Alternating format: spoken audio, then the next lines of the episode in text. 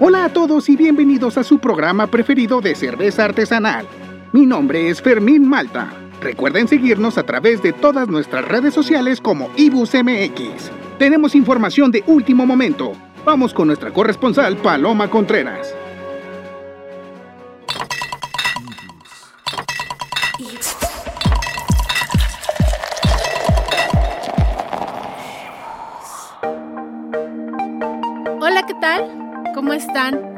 Pues bienvenidos al segundo podcast de la segunda temporada de Ibus. Y en esta ocasión tenemos un podcast muy especial.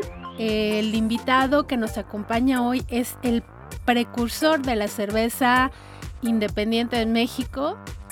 Pues muchas gracias Gustavo por estar aquí, por acompañarnos. Gustavo González de Cervecería Cosaco. Bienvenido aquí al estudio de Ibus para platicar con nosotros en esta ocasión, en el segundo podcast de la segunda temporada de Ibus. Gracias a ti por la invitación, con mucho gusto. Gracias, pues, ¿qué les podemos decir de Gustavo González, que tiene una gran trayectoria, que es el precursor de la cerveza independiente mexicana? Muchos ya habrán leído por ahí alguna entrevista que le han realizado, eh, su historia. Eh, es, es muy conocida dentro del gremio cervecero Em, como antecedente, pues tenemos que en el 95 creaste tu primer, eh, tu primer cerveza con un kit eh, de homebrew. Eh, y en el 2000 funda Cervecería Cosaco. me gustaría saber, para ti, estos 20 años de camino de la cerveza independiente mexicana, ¿cómo los has visto? ¿Cómo los ve Gustavo González? ¿Te hubieras imaginado que a fines del 2019 íbamos a contar con 940 cervecerías registradas por parte de, de Acermex? Bueno, digo, la verdad es que no es que lo estaba pensando en el 2000 o, o antes del 2000, simplemente ya se veía venir eh, porque la tendencia y la ola pues eso dictaba. Y bueno, el hecho de estar tan cerca de Estados Unidos, este, pues sí, sí era un poco obvio que, iba a haber un gran boom y que iba a haber una ola y que lo que era un desierto antes y un control este, súper acaparado por los dos grandes grupos, eventualmente iba a caer. Digo, eso, eso, me costaba más, más este, como verlo, ¿no? ver, ver cómo iba a suceder porque era tal las fronteras para que pasaran pues, tanto insumos o como este, el, tema de las botellas, el control de, el control de absolutamente todo, de la, el cultivo de la cebada. Eh, no sé, todo, todo estaba súper, duper controlado hasta que eventualmente empiezan a caer un poco las, pues como las barreras eh, y pues empiezan a sumarse como muy de a poquito pues los primeros ejemplos que conocemos, que la, que la es que la mayoría de los ejemplos pues ya ni siquiera existen, ¿no? Y pues persistieron los que pues los que así decidieron seguir haciéndolo sabiendo lo complicado que es un negocio que, que aparentemente es como muy romántico y digo, es, uno como adulto que más quiere que hacer su propia bebida y ser totalmente independiente en lo que hace. Y pues así lo veo, o sea, lo veo hoy a 20 años o 25 de haber hecho mi primer lote de cerveza, pues como un negocio complejo y que, y que además en esta ciudad tiene una, como, pues una complejidad y una, este, unos retos unas características muy particulares. Eh, pues no sé cómo es el mexicano, cómo son, nuestras, cómo son las leyes y las reglas y los permisos en la Ciudad de México, etcétera. Es, como, es muy amplio el tema, pero si antes ni siquiera había vasos, o sea, era difícil conseguir a alguien que vitrificara vasos este, para, pues, para nuestra actividad. Entonces, eventualmente, pues sí, ha sido, ha sido un avance, pero la verdad es que pues estamos, no puedo decir que en pañales, obviamente eso sería al principio, pero estamos como, como ahí eh, y medio pues, tenemos que fijarnos en lo que han hecho otros países, eh, que nuestros legisladores entiendan que eso es el tema más complicado, cómo funcionan las cosas eh, legales, cómo son los impuestos, cómo son los incentivos a las pequeñas empresas. esa es mi opinión y poco mi experiencia. No es, no es tan fácil. no es tan fácil ser una pequeña cervecería. Pero bueno, sí, sí, sí, tiene sus retos y bueno, pues quien está metido en esto a full, pues ya, lo sabe.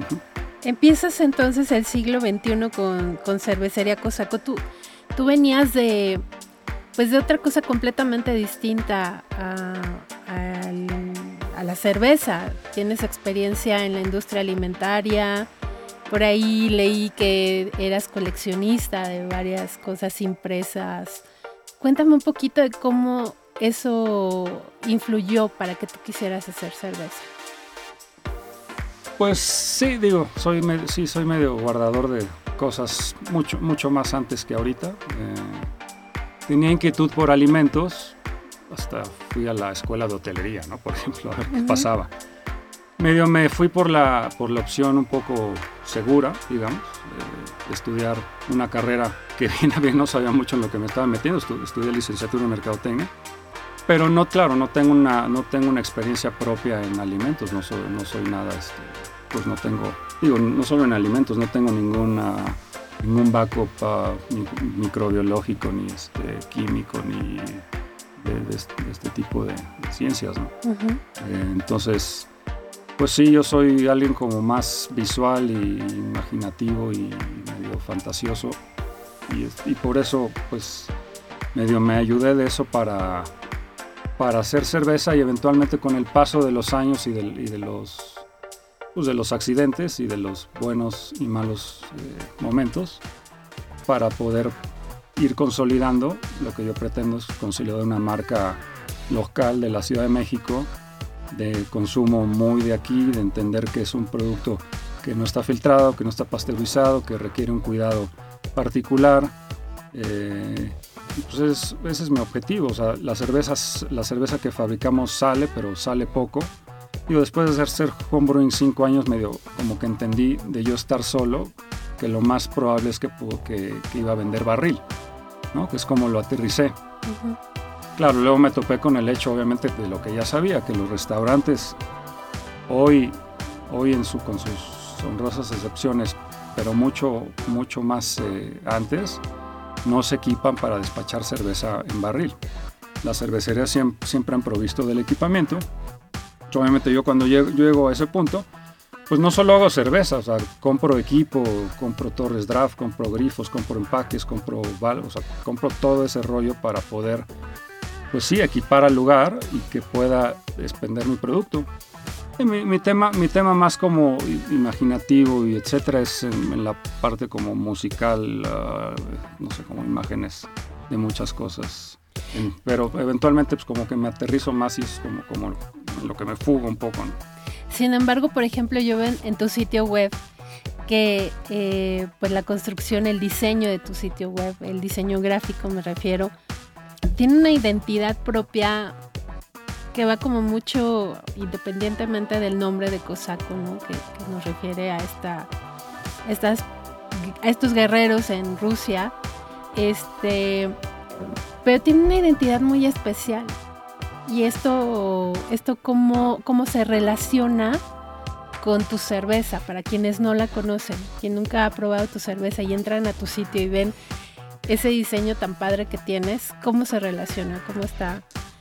Este, ¿Cómo interactúa? Pues sí, es totalmente como una, como una forma un poco más libre de, interpretar las cosas. Entonces, nuestro logo, el logo de Cosaco, no tiene que tener un pantone forzoso, no es que tenga que estar siempre en blanco y negro. Eh, cuando, vas, cuando se hace una bandera no tiene que ser una bandera corporativa. Este, se juega con muchas cosas, de muchas, de muchas, este, no sé, de muchas corrientes, de muchas, ah, muchas ideas. Entonces, ah, mi forma de hacer cerveza es un, poco, es un poco eso, o sea, no necesariamente estoy tratando de aterrizar o de replicar un estilo al pie de la letra. Los primeros estilos que hice, bueno, empecé a hacer cerveza belga en el 95, es, es la primera cerveza que hice hice muchas cervezas belgas. Y eventualmente aterricé y entendí que el mercado tiene como cierta apreciación por la cerveza negra, entonces hice una cerveza porter con un estilo clásico este, conocido. Y luego hice una como cerveza pues, como un medio no estilo de una cerveza belga. Y luego hay una cerveza que es medio un híbrido, nuestra Cosaco Güera, que es como un híbrido entre una cerveza americana y una cerveza, una pale inglesa. Pero es más, es cargado el inglés, ¿no?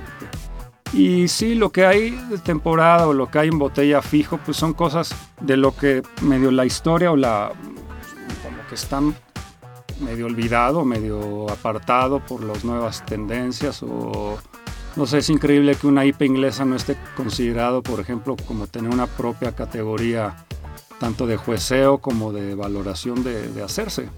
Entonces ahí es donde vemos como, como nuestro mercado es, es tan joven eh, y medio tan como que se ha saltado esas se ha saltado mucho las páginas de antes y bueno y, bueno es, algo que sucede es como muy común ¿no? No, no, no creo que sea del mercado mexicano es, es muy común en muchas otras partes. Incluso un chavo inglés no se pondría a hacer una Peter inglesa de la vieja escuela, pues a le interesa mezclar un poco de la, de la escuela americana, igual con Nueva Zelanda, con bla, bla, bla. Pero sí, bueno, yo con, con, con mis estilos eh, en general, porque ya no es solo tres cervezas en, botella, en, en barril, perdón, es seis productos en botella y es muchos otros estilos que hacemos en, en barril, es profeso y muchos y algunos otros con los que estoy trabajando para, para hacerlos en botella, ¿no? Entonces es un poco medio un, un híbrido y entre esa forma, pues sí, entre libre, respetando lo, bueno, respetando, entendiendo lo que hay y entendiendo que lo, lo, que hay históricamente, pues para qué lo repito, ¿no? O sea, o sea, si me dices una cerveza blanca, por ejemplo, ¿no? Una, una jugar de una Blanche de Bruselas, etcétera no me interesa tanto repetir ese estilo y lanzarlo al mercado, aunque no, hay, no, existe mucho el ejemplo en México, pero prefiero darle un swing una variante con una fruta, prefiero hacer algo diferente que lo caracterice. Y entonces, sí es un poco medio tratar de darle algo diferente, o tratar de hacer una, no, sé si decir una aportación, pero una, algún toque diferente para, pues porque para, para qué hacer lo mismo. Y digo, y me contradigo en el sentido que hacemos, hacemos una IPA inglesa, pero hacemos, hacemos una IPA inglesa casi de 7% alcohol, de lo que llega muy poco a México, porque pues, dime cuántas marcas de IPAs inglesas, este, inglesas hay. O sea, hay muy pocas, hay 3, 4, 5 ejemplos. ¿Cuántas cervecerías las hacen en toda la República? Muy pocas. Hay, hay unas bases entre tradicionales, hay unas bases entre tradicionales mezcladas con, pues, con cosas nuevas y hay cosas, cosas inventadas, cosas como cualquier cervecería que, pues, que busca hacer algo este, pues, medio que se diferencie del resto. Y, eh, mi tema es que yo estoy como una, no sé, como un ratoncito en una jaula medio pensando qué madres hacer, ¿no? Y lo hago y lo pienso en base a levaduras diferentes, eh, cepas de temporada y bueno, lo que uno va conociendo lúpulos o de nuevas maltas que van llegando, etc, etc, o sea, especias, frutas, bla, bla, bla, bla, bla todo, todo eso como que se va incorporando a una, pues una bola de nieve que, que sí, pues que la trato de aterrizar para hacer algo congruente de este negocio y, y que y no solo echar como disparos al aire, ¿no? Ibus. Tu cerveza tiene un espacio en Ibus. Si quieres promocionar tu cerveza, pide informes en buzón.ibus.mx. Ibus, tu guía de cerveza artesanal. Ibus. Hablabas de, de los estilos, bueno, de digamos como tres grandes estilos, güera, roja y negra, y de esos seis estilos como, como tal que que actualmente tienes como de línea.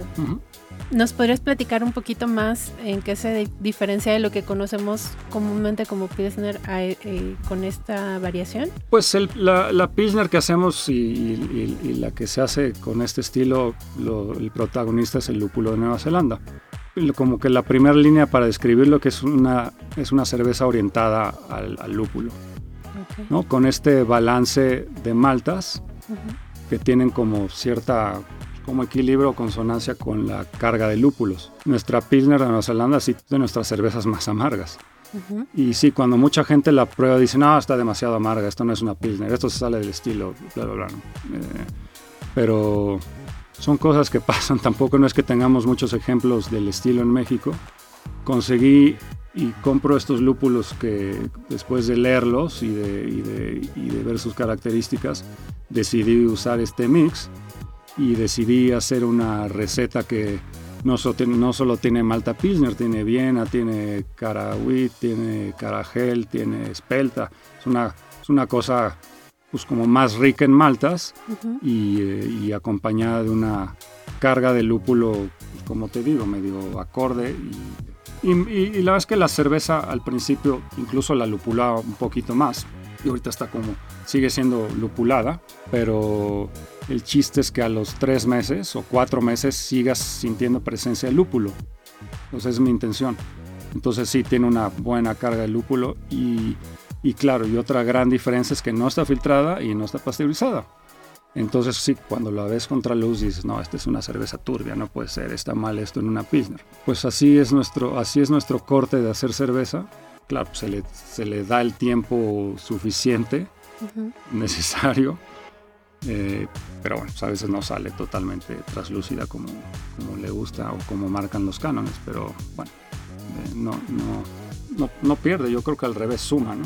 Claro, y como decías, finalmente es cuestión de creatividad, de querer hacer las cosas no necesariamente como, como dice la receta que tiene que ser, ¿no? Como, está establecido quizás en, en la guía de estilos de la BJCP, ¿no? Sí. Eh, una Saison Citronel. Sí, la Saison Citronel es una, eh, es una cerveza con una sola malta, es una malta pils orgánica, no tiene lúpulo y tiene zacate, limón y jengibre orgánico. Y eso es. Entonces una cerveza muy fresca. A mí me gusta tomármela de la botella. es como medio prima de una kombucha. este, 6 de alcohol, o sea que no es precisamente eh, súper ligerita. Tiene un cuerpito rico con este especio, es como estas especias y las notas de poco de pimienta negra y que, da esta cepa de levadura. Perfecto. ¿Una flamenca? Sí, la flamenca es una cerveza belga clara. Eh, pues como sencilla en, cuanto a maltas, pero con una levadura bien expresiva, eh, que da estas notas de levadura belga frutales, eh, tiene como ciertas notas hasta medio como, de sidra un poco. pues ahí donde es como la magia de las levaduras belgas haciendo todo lo suyo y sin tratar, sin tratar de cargar como mucho la mano ni nada, simplemente la levadura hace su chamba los lúpulos, pues tampoco no es que pinten mucho ni pues, como, a, lo, a, lo, Bélgica, ¿no? O sea, los lúpulos pues están por ahí, pero no es necesariamente el motivo de, esto, de hacer una cerveza.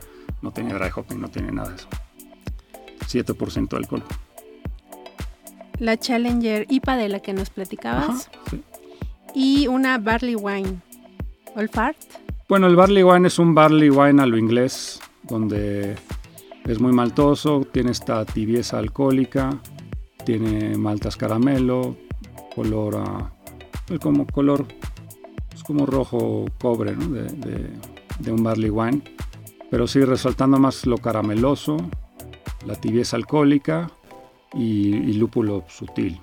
Para, para quienes están empezando en este mundo de la cerveza artesanal y nunca han probado una barley wine, ¿qué les dirías que ¿A qué se parece una barley wine?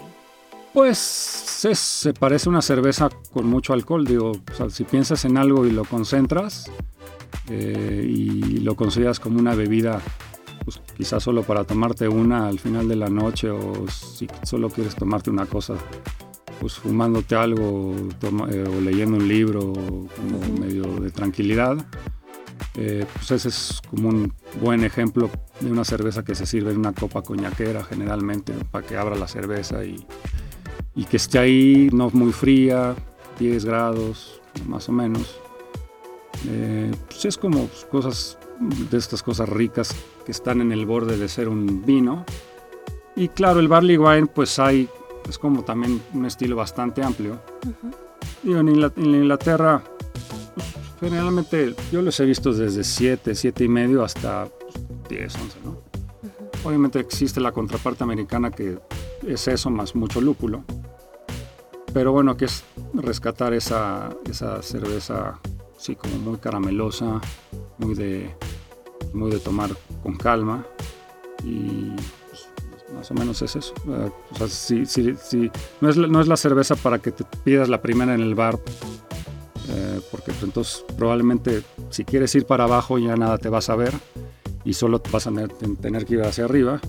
Bueno, pues, si te vas a poner ese nivel de peda, pues está, está bien. y sobre estas son Lagrange, ¿qué nos podrías platicar? Es de estas de temporada, pero tú la tienes todo el año. Pues ya la, o sea, fue como, fue un poco de temporada, luego salió y luego la, la, la volvimos a integrar. Eh, pues es una cerveza pues también como muy divertida de hacer, muy rica, tiene, tiene miel en la fermentación, eh, tiene Viena, Pils, Espelta, eh, levadura belga. Y pues como rica, seca, ah, con notas a miel, un poquito notas, medio, un poquito a plátano. Eh, las, la verdad es que la sazón también es un abanico muy amplio, ¿no? Hay sazones de 5%, las hay un poquito más rojizas, las hay de 6, de 7, de 8, de 9, de 10. Eh, entonces es casi, y digo, y por algo, por algo es lo que hacemos por duplicado en la cervecería, es lo único que, o sea, no, no haría otro, no, no haría una IPA inglesa versión 2, ¿no? Pero lo sazón da para hacer una de 10%, da para hacerla y que lo hemos hecho en barrica con muy a la nueva escuela con Brett. Eh, entonces sí es como una cosa muy amplia. ¿Qué le faltaría a las cervecerías independientes para poderle comunicar de una mejor eh, forma a los consumidores sobre por qué cerveza independiente? Porque atreverse a probar una cerveza independiente. Vimos en, estos meses en los que escaseaba la cerveza industrial que pueden hacer filas de horas y pagar precios exorbitantes. Entonces de pronto dices, si el precio es un factor, ¿qué podrían hacer las cervezas independientes para poder comunicar mejor en términos de mercado técnico? Pues sí, digo, faltan yo creo que estos webinars, ¿no? O estas como comunicaciones directas en redes, donde ¿por qué tienes que pedir que mi cerveza esté refrigerada? ¿Qué le pasa si no está refrigerada? ¿Qué pasa si la descuidas? Eh, y, y, eso es, y eso es marketing, porque finalmente, pues obviamente pues, es el producto. Entonces, ah, ya lejos del diseño, que la etiqueta esté hermosa, y etcétera, etcétera, pues sí tenemos que, que, crear como este, pues, esta comunicación, este canal pues, como directo con el cliente, decir, pues pídela así. Eh, entonces, pues sí es como, como un trabajo ahí complicado que de pronto se sale de nuestras manos, porque no, no, no depende tanto de nosotros. Nosotros podemos hacerlo como comunicación directa. Yo, por ejemplo, yo no le vendo a nadie este, que no refrigera mis botellas. Y cuando ha sido el caso, es como, oye, pero pues mira, fíjate aquí lo que dice. O sea, dice sin filtrar, dice sin pasteurizar, dice conserve, manténgase fría. Ahí no es información que se la no, no es información que, la, debas de descartar, es como importante para el mantenimiento del producto. Estamos tan acostumbrados a que las cervezas viven en, una, en aquel por, pues porque sí, porque no hemos sabido comunicar de que los productos no tienen estos procesos que le prolongan el tiempo de vida y no están diseñados para estar en un anaquel. Sí, ¿y por qué fue tu decisión de pronto que, fuera así el producto, no? Sí, sí. Como cervecero, finalmente estás decidiendo que esa parte no la vas a, no la vas a hacer así, porque quieres que el consumidor experimente con tu cerveza algo específicamente, ¿no? Estabas haciendo eh, lo que eran los días de campo, que en algún momento quizás podrían regresar cuando volvamos a la normalidad. ¿Qué eran estos días de campo? Platícanos. Sí, bueno, solo fue uno. ¿Sí? Pues es simplemente abrir las puertas a la cervecería. En ese momento hubo comida, hubo transportación a quien lo quisiera, se hizo un, paquetito y simplemente abrir las puertas a la cervecería para que prueben lo que tenemos de temporada, lo que tenemos en barrica, lo que tenemos en botella, que puedan comprar, que puedan este, yo ahí hacer mis tours, eh, explicar cómo eso, básicamente abrir puertas en la cervecería y, compartir pues, directamente eh, la experiencia. Esto lo maneja eh, específicamente Cosaco. No es a través de algún tercero. No, no, esto lo hice, lo hice con ayuda de, de, mi, de, mi, agencia de diseño, de ese, con su ayuda y, y, la ayuda gráfica y todo eso, ¿no? Pero no, sí, fue, fue el trabajo de nosotros dos.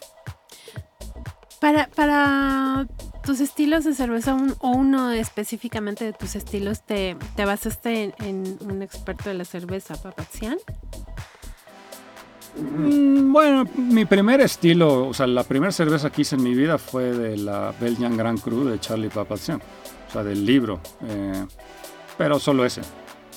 Sí, extracto de malta, eh, maltas de especialidad y, una levadura que recomendar. Y así, así lo hice al pie de la, letra. Eh, ¿qué, ¿Qué llevaba? Este, ah, no me acuerdo, alguna semilla por ahí. ¿Tú recomendarías a, a, quienes están acercando a la cerveza este tipo de literatura de, de Michael Jackson? De... Uf, sí, claro, totalmente.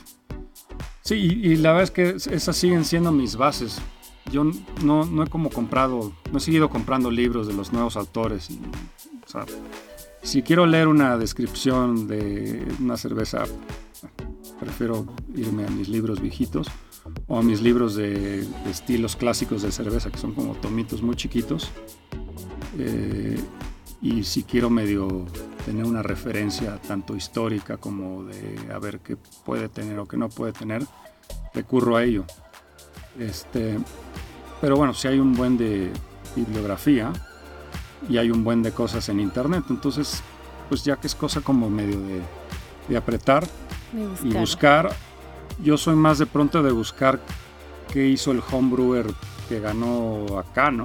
O sea, soy más, o sea, me interesa más eso que porque pues, hay como más libertad, ¿no? O sea, lo va a hacer más, o sea, lo va a hacer con, brazos abiertos no le va a importar nada. O sea, no es un producto que siquiera vaya, o sea, se lo va a tomar a ellos, lo va a meter en una competencia y si ganó, debe ser una tremenda cerveza que a la par o de cualquier cosa que te puedas tomar en la vida. Yo me acerco más a eso. Pues cuando estaba buscando un poco referencias de la Challenger, pues sí, la verdad es que un poco me fijé más en qué estaba pasando ahí, ¿no? Y un poco por eso la vez que le echo trigo torrefacto en mi Challenger dentro de las seis maltas que lleva le he hecho trigo torrefacto.